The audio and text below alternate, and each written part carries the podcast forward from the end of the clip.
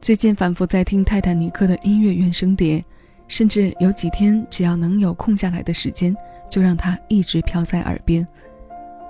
听作品听上瘾，不断循环产生的幻听也再一次跟着侵入梦里。这种感觉说不上是好还是坏，因为梦总能带给人欣喜的部分，也让人醒来时实在是觉得累。于是我决定将它带给我的新感受完整的分享在节目里。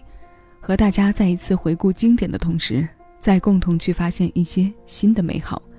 欢迎来到小七的私房歌，我是小七，陪你在每一首老歌中邂逅曾经的自己。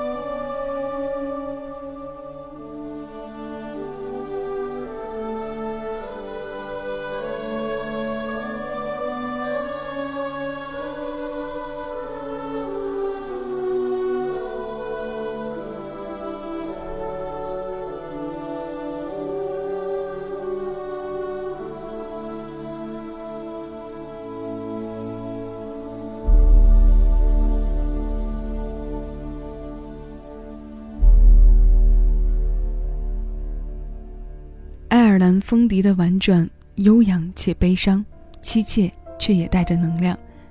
紧接而来的人声唱和里几个古典深沉的装点，为这一段曲子定下了广阔、深沉、壮美和情感力量充沛的开端。这是音乐大师 James Horner 为电影《泰坦尼克》量身打造的经典开场《Never an Absolution》。我们在电影中接触到的第一首音乐原声便是它。传起航之时，人们挥手告别的漫溢画面和这些声音交织在一起。抛开气势的部分，单是情感的代入就已经为接下来的故事做足了铺垫。旧照片和旧影像的颜色也在他的伤感中被衬托得别有一番美。这些年，每一次重新去看《泰坦尼克号》，总是会产生新的体会角度。从一开始，别人都说经典，专门去看经典。到后来体会爱情、灾难、人性这些关键词，再到现在专门为节目，单单从音乐的角度重新去温故知新。经典的美感一定是从多角度发现，并且带着非常丰富的层次而来的。它永远不落伍，不会被时代所抛弃的说法，也再一次在时间里得到了步步印证。那现在我们就让经典再继续吧。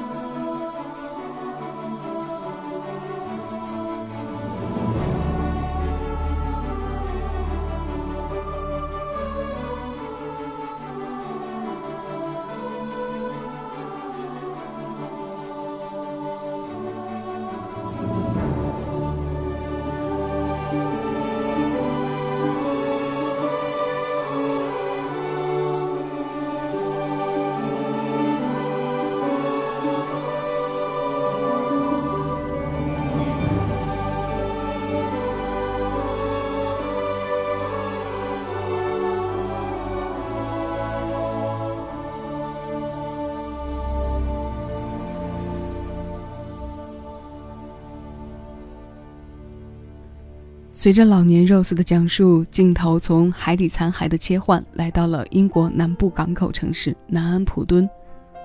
我们也遇到了刚刚这段磅礴的音乐，它的名字就叫做 Southampton。繁华的港口，巨大的船体，登船的人群，孩童稚嫩的脸问着 “Daddy，这是游轮吗？”话音刚落，几声汽车的鸣笛将女孩的眼光吸引过去。年轻的女主 Rose 登场了。你看，音乐的牵引力就是这么强。它从一整首里剥离出来，在影片里以片段的形式显现，却成功的将男女主人公连接。此时的杰克还在牌桌上对这张船票的来去处在未知的状态。赢得船票登船后，这段音乐的片段也撑起了他的自由，为他的爱情埋下了伏笔。这一伏笔之后。我们听到的是他永恒不衰的主旋律，他心爱的女孩子要来到他面前了。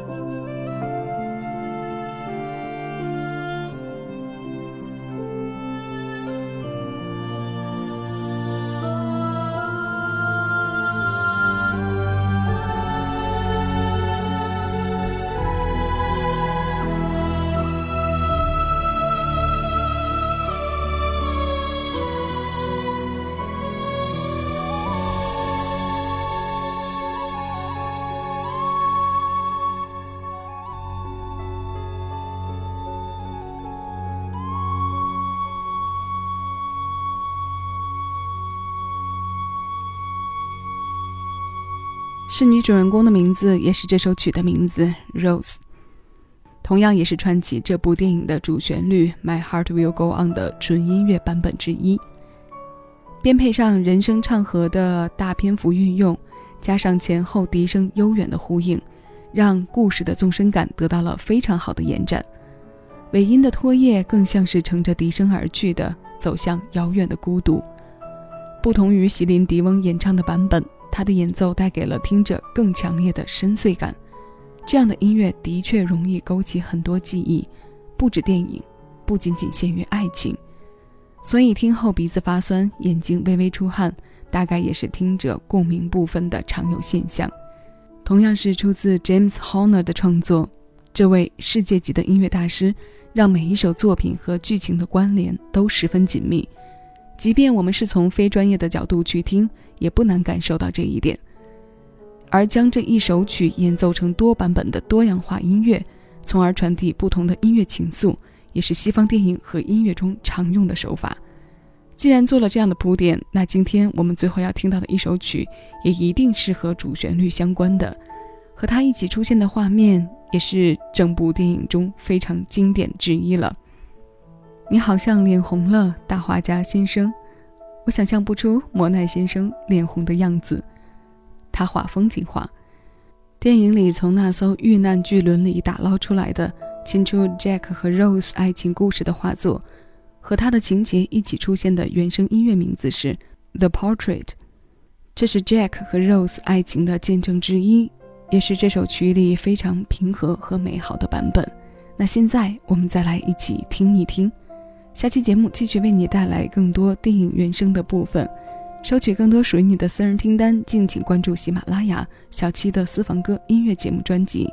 我是小七，谢谢有你同我一起回味时光，静享生活。